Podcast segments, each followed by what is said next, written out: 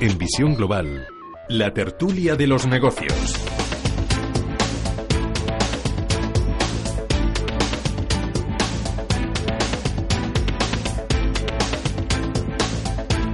Después de la información llega la opinión, la reflexión a la tertulia de los negocios y la inversión. Esta noche con eh, Miguel Córdoba, profesor. Muy buenas noches. Buenas noches, Manuel, encantado. Miguel eh, Córdoba es profesor de Economía Aplicada de la Universidad de San Pablo CEU. Don José Aguilar, muy buenas noches también. ¿Qué tal? Muy buenas noches. Encantado de saludarle, profesor universitario de Escuelas de Negocio, líder en la gestión del cambio y socio director de Mime Value. Mm, quería em, preguntaros a los dos profesores.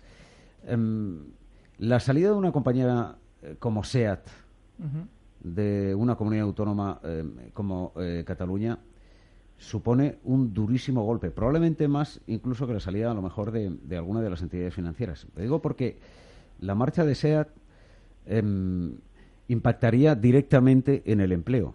Son 14.500 directos, pero el otro día, aquí en Visión Global, el máximo responsable del eh, sindicato allí, eh, Matías Carnero, hablaba de hasta 150.000 puestos de trabajo indirectos, que en el fondo son 150.000 eh, familias. Sí, vamos a ver, vamos a ver. Eh, una empresa como SEAT, que evidentemente es muy importante, eh, el que se vaya, yo que sé, pues, que sea a Madrid, a Valladolid, a donde quiera, eh, pues él supone de entrada eh, que los órganos de dirección tienen ya obligatoriamente que reunirse allí y evidentemente supone normalmente un traslado, pues como ocurrió con el Sabadell, que la alta dirección se va a Madrid. Es decir, que al final, claro, el, que se vaya a la alta dirección implica que sus asesores, secretarias, todo el staff, todo ese tipo de cosas se tiene que trasladar o bien se tiene que contratar nuevo. En normales, si son empresas grandes y puestos seguros e indefinidos, el traslado se produce. Es lo normal, se suelen facilitar, se suelen dar una serie de prestaciones, alquileres, lo que sea y tal. Eso no es lo de menos. Eso es, digamos, la, alta dirección. El traslado implica eso, ya. Eh, en cuanto a 150.000 puestos indirectos, a lo mejor puede parecer un poco exagerado. Lo que pasa es que yo creo que están teniendo en cuenta el tema del auxiliar de automóvil, o sea, todos los componentes, todo ese tipo de cosas. Y claro, esas empresas no necesariamente están en Barcelona. Es decir, puede estar en diferentes puntos de, España, incluso de extranjero. Habría que, darle una vuelta. Eh, claro, yo no, no conozco la estructura del suministro de SEAT. Eh, pero lo que sí es cierto es que en ningún caso se va a poner un nuevo modelo de SEAT que cada X tiempo eh, surgen, se va a hacer en la planta de Barcelona. Claro. Está claro que se harán en otras plantas. Y a partir de ahí sí que poco a poco debería producirse un trasvase de trabajadores o bien eh, un despido de unos con un ERE y contratación de nuevos. Porque eh, Matías Carnero eh, ponía el énfasis sobre todo en la preocupación por el impacto en, en las ventas también. ¿Eh? Em, eh, eh, bueno, en las ventas. Que pudiera, producirse. pero SEAT yo no creo que se identifica como algo catalán. O sea, SEAT se puso allí porque se puso en la época de Franco, la fábrica, pero pero decir que, que yo no creo que, que SEAT, la gente, un, coche SEAT, crea que se hace por los catalanes. SEAT es una empresa que, que es de, de, Volkswagen, matriz Volkswagen, y, bueno, pues lo que pasa es que Volkswagen, pues, pues, evidentemente tiene diferentes plantas tanto en Europa como en España y lógicamente lo que hará será reorganizarse. En los próximos tres meses pues no creo que pase mucho. Eh, si esto sigue así, en dos, tres, cuatro años, pues evidentemente eh, esos 150.000 puestos es posible que a lo mejor 50, 60, 80.000 desaparezcan. Sí, sí, por supuesto. Profesor Aguilar.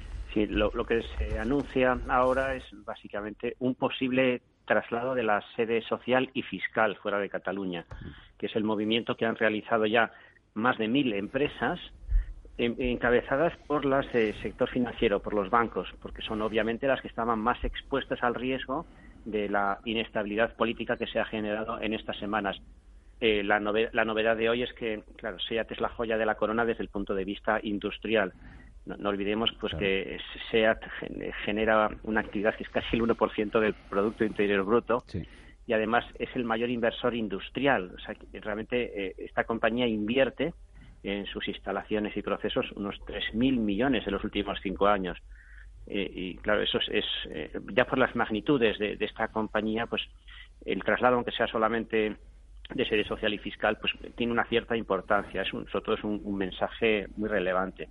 Ahora bien, ya una empresa de automoción, eh, son tales las inversiones realizadas para tener esa planta operativa que realmente se tienen que dar situaciones que sean muy muy dramáticas, ¿verdad? Para que para que toda esa producción se deslocalice y se y se y se ponga en otros lugares, porque además muy probablemente pues lo que haría ese grupo pues es utilizar otras otras plantas. Eh, yo veo, muy complicado eh, que realmente eh, se produzca un traslado de la actividad industrial. esa fábrica no se traslada como se puede trasladar la, operación de, un banco. Y, pero bueno, yo creo que sobre todo esta noticia lo que hace es, el, es he sobremojado, reafirma que la oposición, yo diría que casi unánime de las empresas, es la de, tomar distancias respecto de un proceso que, independientemente de las opiniones políticas de quienes las dirijan, de, quienes, de sus accionistas o de sus empleados, pues lógicamente buscan un interés económico y el dinero huye, huye de la incertidumbre. Es decir, es, como si de pronto todo un sector muy importante de la sociedad estuviese diciendo a gritos la situación no nos gusta, la situación nos perjudica. Lo que pasa es que en estos momentos eh, el, proceso a nivel político ha llegado a tal grado, digamos, de exacerbación que incluso datos que en otros momentos hubiesen sido demoledores, hubiesen sido argumentos absolutamente irrebatibles, digamos, sobre la inconveniencia del proceso, en este momento eh, prácticamente resbalan, no tienen impacto ninguno, eh, al menos desde el punto de vista de la opinión pública de los, del sector soberanista. ¿no? Con lo cual, eh, esto lo que, desde mi punto de vista, lo que muestra es que la realidad va por un lado y, el proceso político va por otro. Sí, lo que pasa es que aquí em, em, em, perdemos también mucha imagen eh, como país. Eh, al fin y al cabo, Cataluña y en particular Barcelona forma parte hasta ahora ha formado parte de esa marca España y ha sido además una de las eh, ciudades que ha abandonado la marca España desde los Juegos Olímpicos del 92. Sí, bueno, evidentemente, vamos a ver, aquí nadie se va a ir de rositas, eso está muy claro, ¿no? Esto está haciendo daño a España, mucho más a Cataluña que, al resto de España, obviamente, eh, pero bueno, es la elección que han tenido pues las personas del proceso. Entonces, bueno, los independentistas han tomado una decisión y ya está. Eh, siguiendo un poquillo con lo que me comentabais antes de SEA, quería matizar también una cosa. En los próximos 10 años aproximadamente se van a producir unos cambios tecnológicos tremendos con el tema de coches eléctricos e híbridos. Eh, BMW, por ejemplo, ya ha anunciado que en 2025 va a tener en su, en su catálogo eh, nada más y nada menos que 25 coches entre eléctricos e híbridos. Eh, lógicamente, eso va a suponer una transformación necesaria de las plantas. Si yo fuera el presidente de Volkswagen, está claro que la planta de SEAT va a seguir produciendo coches de gasoil hasta que se acabe. Entonces, eh, es muy posible. Yo no he dicho, o sea, no digo que se vaya a producir de la noche a la mañana un trasvase, una caída de empleo, estas cosas. Algo empezará a producirse, pero año a año. Pero desde luego, eh, los nuevos modelos de coches eléctricos e híbridos, que parece ser que a mediados de la década siguiente van a tener una gran preponderancia, esos coches ya no los va a hacer SEAT, los harán otras plantas. Eh, bueno, mm, será un lento eh, una lenta disminución de personal, pero yo creo sinceramente que si SEAT toma esa decisión no se va a ir de golpe, eh, pero poco a poco eh, el peso de SEAT en el conjunto Volkswagen será cada vez menor. Em, José, Estaba mirando, es que ahora al hablar el profesor de los coches eléctricos e híbridos, em, he recordado que Opel ha tenido que paralizar las ventas del Ampera E, sí que es eh, su último híbrido, eh, tras verse eh, desbordado por el éxito en, en dos países, en Alemania y en Austria. Sí, bueno, yo creo que la tendencia ya, es, ya no se puede parar. Es una tendencia que está movida fundamentalmente, pues, en principio ya por corrientes de opinión que cada vez son más mayoritarias. yo creo que la conciencia de que, de que, de que modernos mediante eh, combustibles fósiles pues es algo que ya es, algo que tiene fecha de caducidad. Y entonces yo creo que ya algunas personas eh, en sus decisiones de compra algunos por convicción y otros casi por necesidad en la medida en que las restricciones que la, propia legislación a nivel estatal y municipal imponen a los vehículos pues hacen que haya fuertes incentivos para ir eh, migrando poco a poco hacia, hacia esta tecnología. En España sabemos que la gran barrera es la enorme escasez de, puntos de recarga. Los, los, con recargas domésticas los coches tienen un periodo de carga bastante largo, o sea, tendrían que estar pues, una noche pues, para recargar una batería y los, y los puntos de carga más capaces que permiten cargarlo pues, el 80% en, media hora, pues esos de momento son muy escasos y disuaden, ¿no? Pero en la medida en que, en que este proceso vaya más, yo, yo anticipo, digamos, un crecimiento exponencial, o sea, que eh, hay la, la, la propia demanda, pues lo que va a generar es la es la disponibilidad de muchos más puntos de carga y en ese momento, aunque todavía un coche eléctrico puede tener un coste superior en un 50% a su equivalente de, motor convencional de diésel o gasolina, eh, entre ayudas y, que lógicamente la madurez de esa tecnología irá reduciendo ese diferencial, eh, pues yo estoy muy de acuerdo con la previsión que hace el profesor Córdoba de que, de que en unos, eh, pues probablemente hacia mitad de la década próxima, pues eh, eh, se, habrá se habrá invertido totalmente la situación actual y las compras mayoritariamente serán ya de coches eléctricos e híbridos enchufables.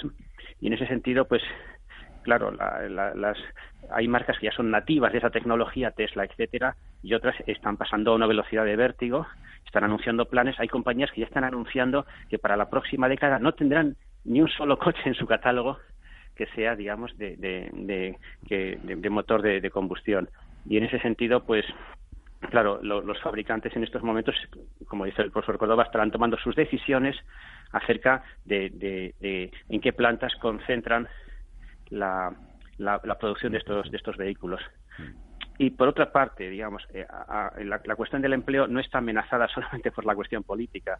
Eh, también eh, sabemos que la, producción de coches es un proceso que se está automatizando de tal manera pues que por el propio avance tecnológico pues es probable que en las próximas generaciones de, vehículos pues tengamos plantas que requieran sean mucho menos intensivas en mano de obra. Bueno, hemos eh, partido de SEAT y de la situación en eh, Cataluña y hemos terminado hablando de, los eh, coches eléctricos. Pero antes de cerrar este primer capítulo y preguntaros después por el, la caída del poder adquisitivo vamos eh, a seguir teniendo los trabajadores y pensionistas españoles a tenor de los planes enviados por el eh, gobierno de Mariano Rajoy a Bruselas.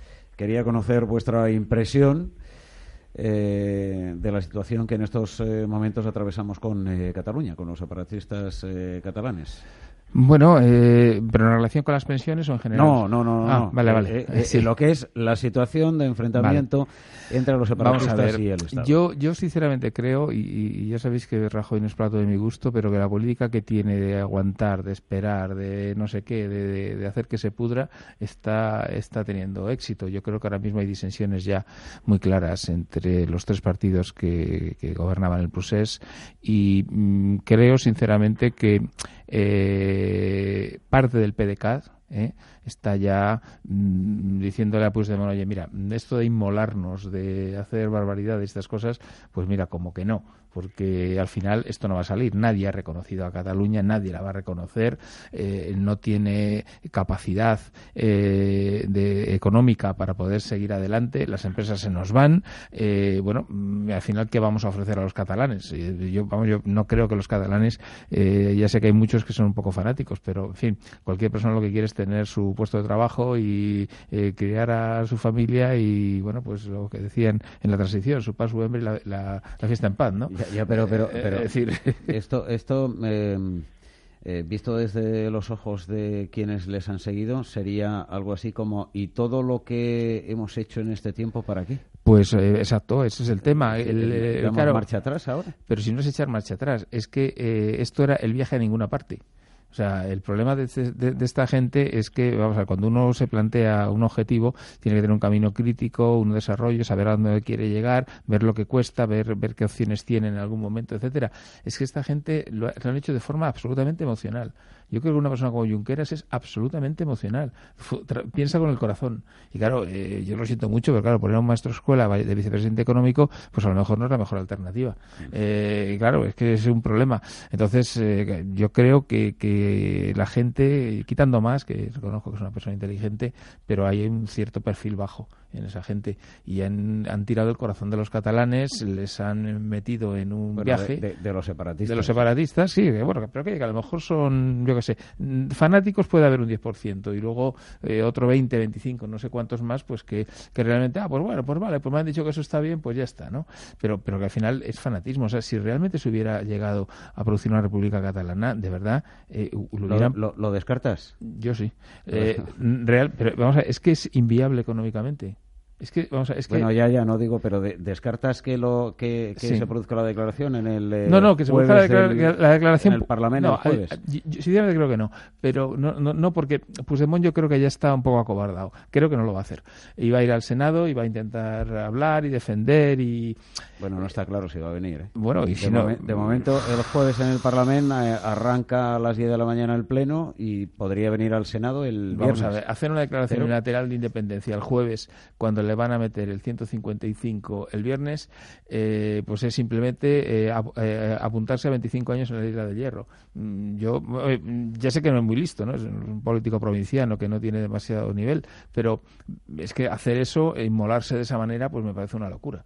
Entonces, quiero creer que no van a llegar a eso.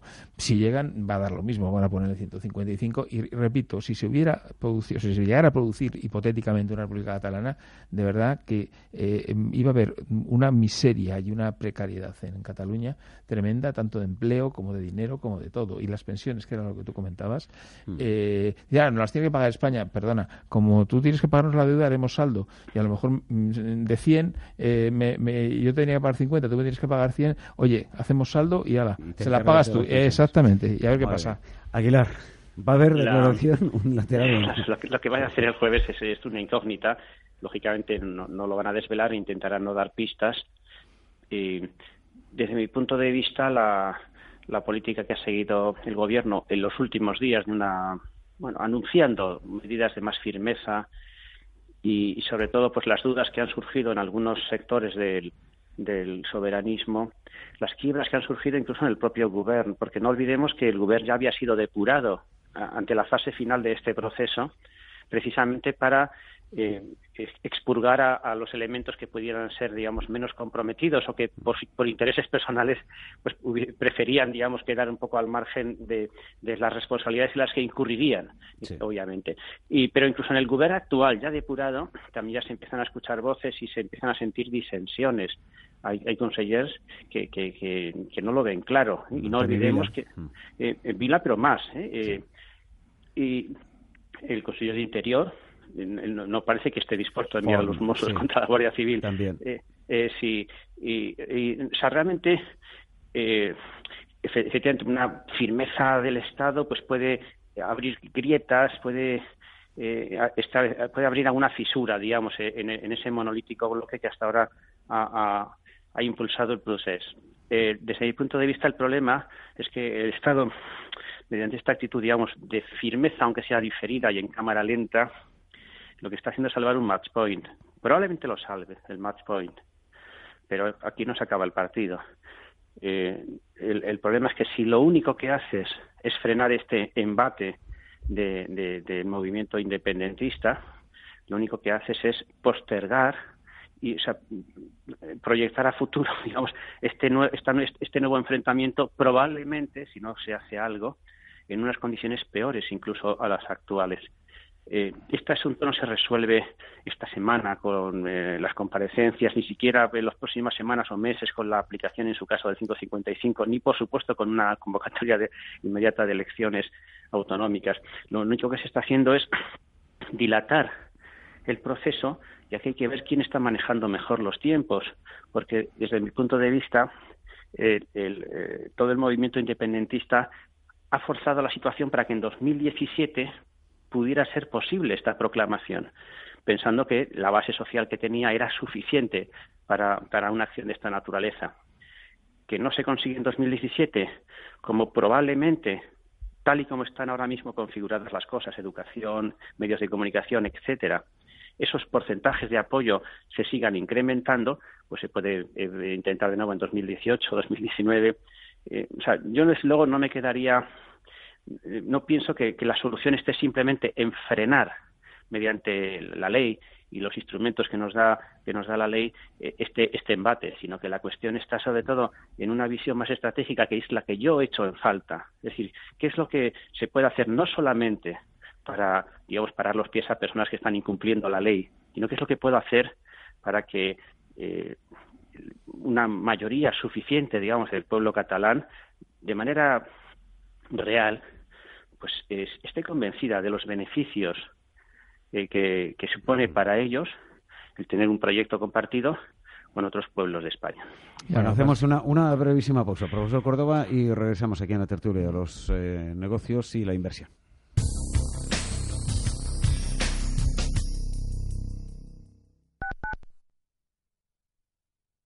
Mafre Gestión Patrimonial, la plataforma de fondos de inversión con la última tecnología, firma digital y gestión personalizada a través de la oficina Internet Mafre.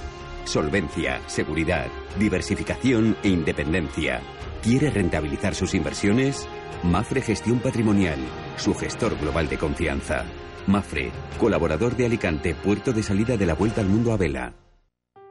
Cocina mediterránea y de mercado. Restaurante Arrayán. El chef Javier Cabrera nos sorprende con una carta que se renueva diariamente para ofrecer los productos más frescos y de temporada en un ambiente íntimo y agradable. Amplia selección de vinos para el maridaje perfecto. Restaurante Arrayán, calle Villalar 6, junto a la Puerta de Alcalá. arrayanrestaurante.com. ¿Cuánto cuesta? Precio de una mansión ecológica resulta ante todo ahorrativo, puesto que 3,4 millones de euros será lo que tendrá que ahorrar para poder contribuir con su hogar con el medio ambiente. Estas mansiones son subterráneas y la idea originaria es de dos empresas de Reino Unido, cuyo modelo denominaron Perdu. Esta mansión se encuentra enterrada bajo el jardín inglés Limehouse del siglo XIX en Bowdon y, por supuesto, respetando toda la vegetación de sus alrededores. Pese a lo que cuesta su adquisición y todas las comodidades que ofrece este tipo de vivienda, mantenerla cuesta mucho menos de lo que se piensa. El consumo de luz no se verá aumentado más de lo que se pueda ver en cualquier tipo de casa de estas características por el hecho de ser subterránea, pues la cúpula central que ilumina todas las habitaciones o los cuatro pozos de luz a nivel del suelo de los que dispone aseguran el alcance de luz de hasta el último rincón de esta ecológica mansión.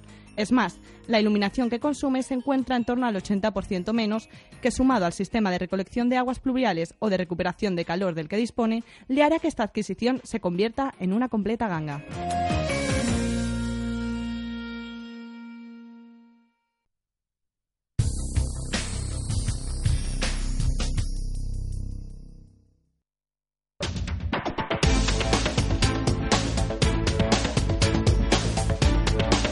Global con Manuel Tortajada.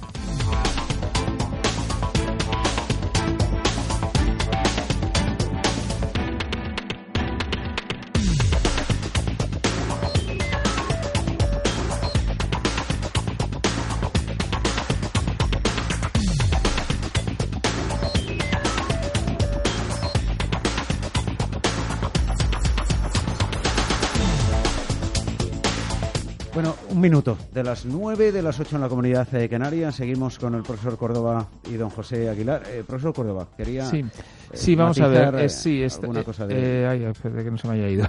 sí, bueno, estaba como, estábamos comentando, estaba comentando el profesor Aguilar en relación a, bueno, pues un poco la, necesidad de luego ir más allá. sí, pero claro, vamos a ver. Mira, yo, yo de entrada lo que tengo muy claro es que la gente que está en el gobierno ahora mismo no, no es válida ni para siquiera para hablar. Eh, yo creo que al final siempre será Artur más la persona con la que haya que hablar. Pero vamos a ver, el, el, el tema está en que yo no sé qué planes tiene Rajoy y qué planes tiene Sánchez, pero seguro que han pactado algo eh, imagino que Rivera estará de acuerdo. Yo creo sinceramente que va a haber elecciones generales en el año 2018. Creo que después de que se intervenga Cataluña y se convoquen elecciones catalanas, se tiene que haber un, abrir un periodo en el cual se tiene que pactar los cambios más significativos de la Constitución española eh, y eh, esos, cambios supondrían, yo creo que ir hacia un modelo, no sé si federal o, cómo sería y con cuántas autonomías. Yo me imagino que eso se habrá encima de la mesa y está seis meses trabajando en ello. Y después ese modelo que se pacte, eh, que teóricamente debería dar solución a, unas teóricas aspiraciones catalanas de un gobierno más que tenga más facultades, eh, pues se habría un referéndum y unas elecciones generales. Eh, ¿Un referéndum, pero en Cataluña o en todo? No, no, el referéndum de España sobre la nueva constitución, los cambios que incluirían ah. obviamente el modelo mm. territorial y yo creo que simultáneamente se podrían hacer elecciones generales. Y bueno, pues en base a eso, pues eh, con el referéndum, que lógicamente saldría que sí, si está consensuado por los grandes partidos, eh, y con unas, un nuevo gobierno en España y un nuevo gobierno en Cataluña que habría salido de las urnas del primer trimestre del año 2018, yo creo que hay un diálogo lógico, puede haber. Lo lógico es que no se presentara Rajoy, pero me temo que, seguirá. Mm. A ver, profesor Aguilar, no sé si está en esa misma línea.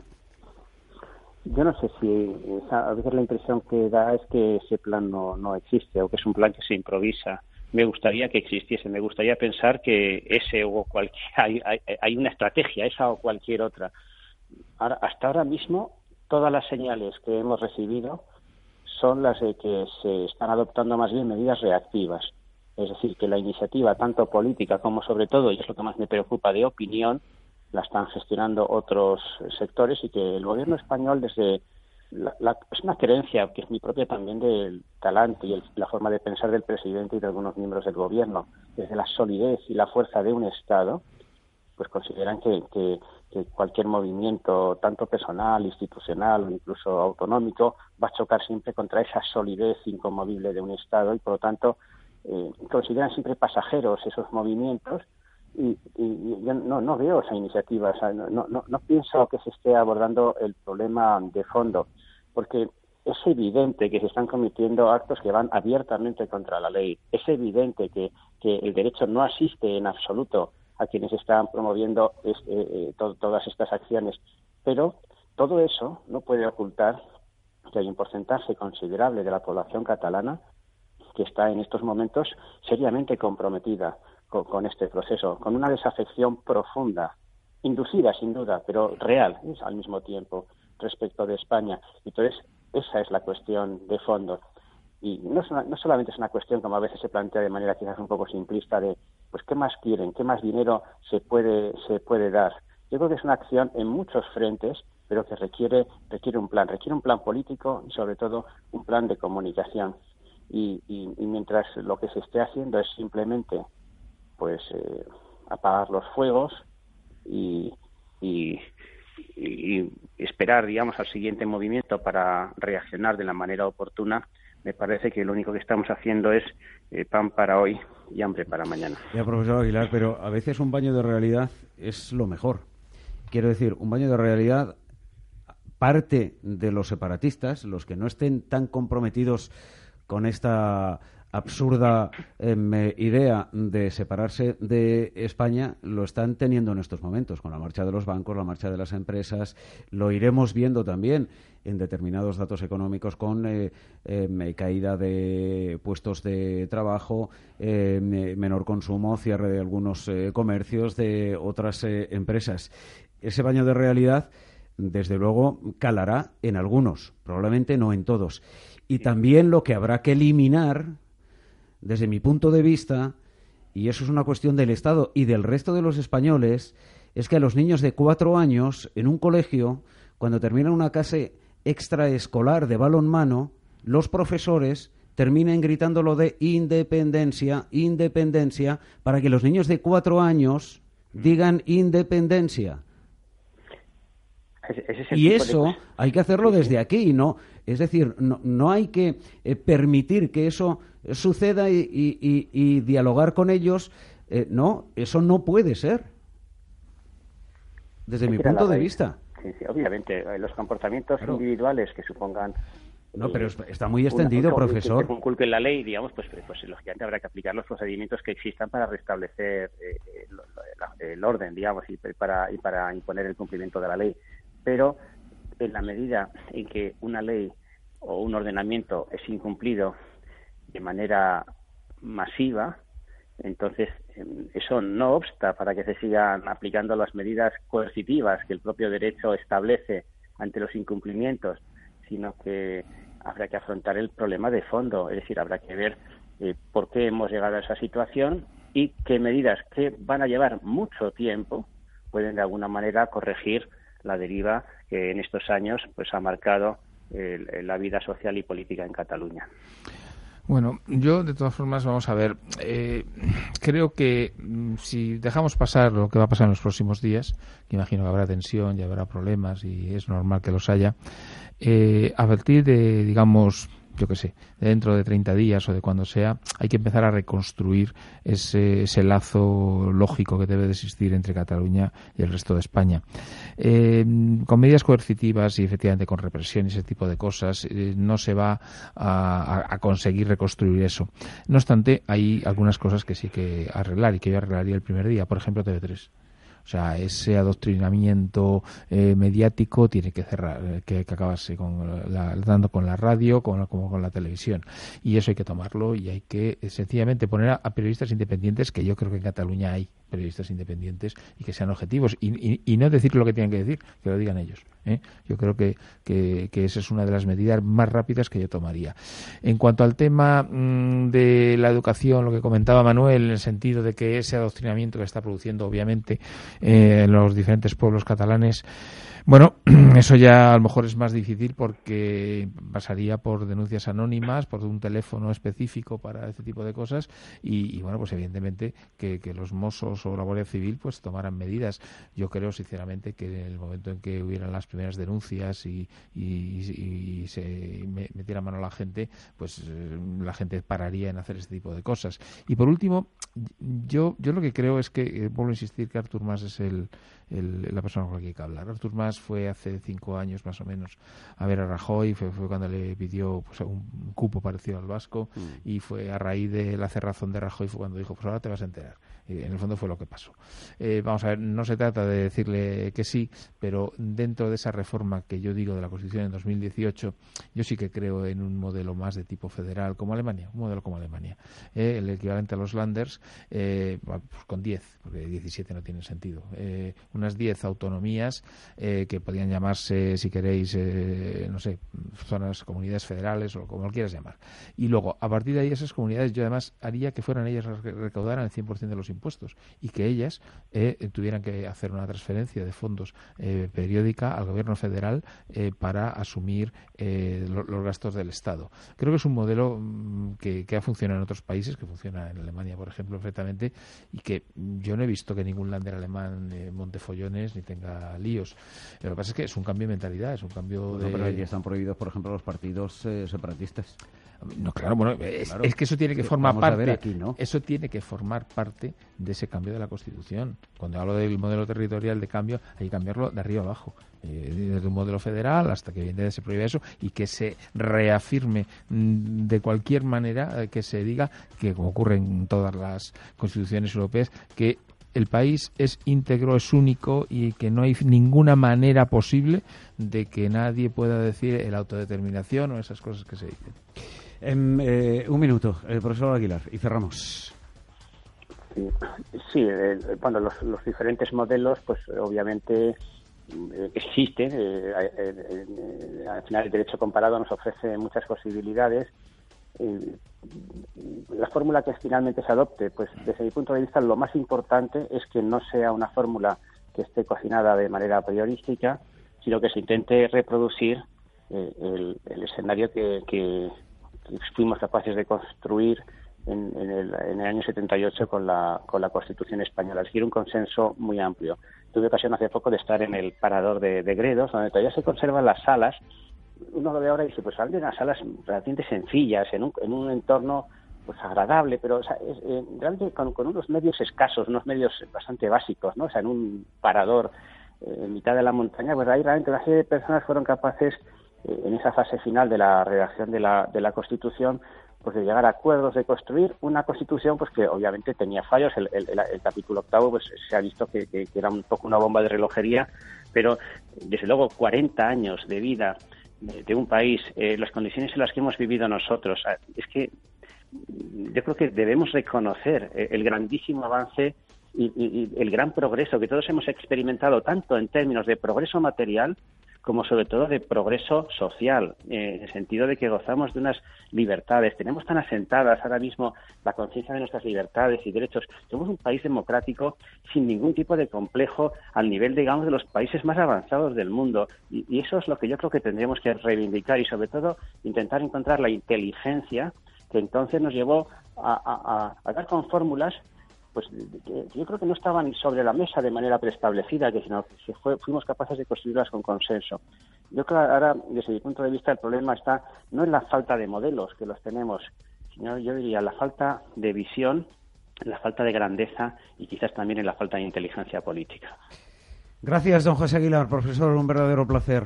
Un abrazo y hasta, hasta la próxima eh, semana. Hasta la próxima. Gracias también al profesor Córdoba, a disfrutar de estos días. Ocasión tendremos de analizar lo que suceda a partir del próximo viernes. Enseguida abrimos nuestro particular carajal político. Visión Global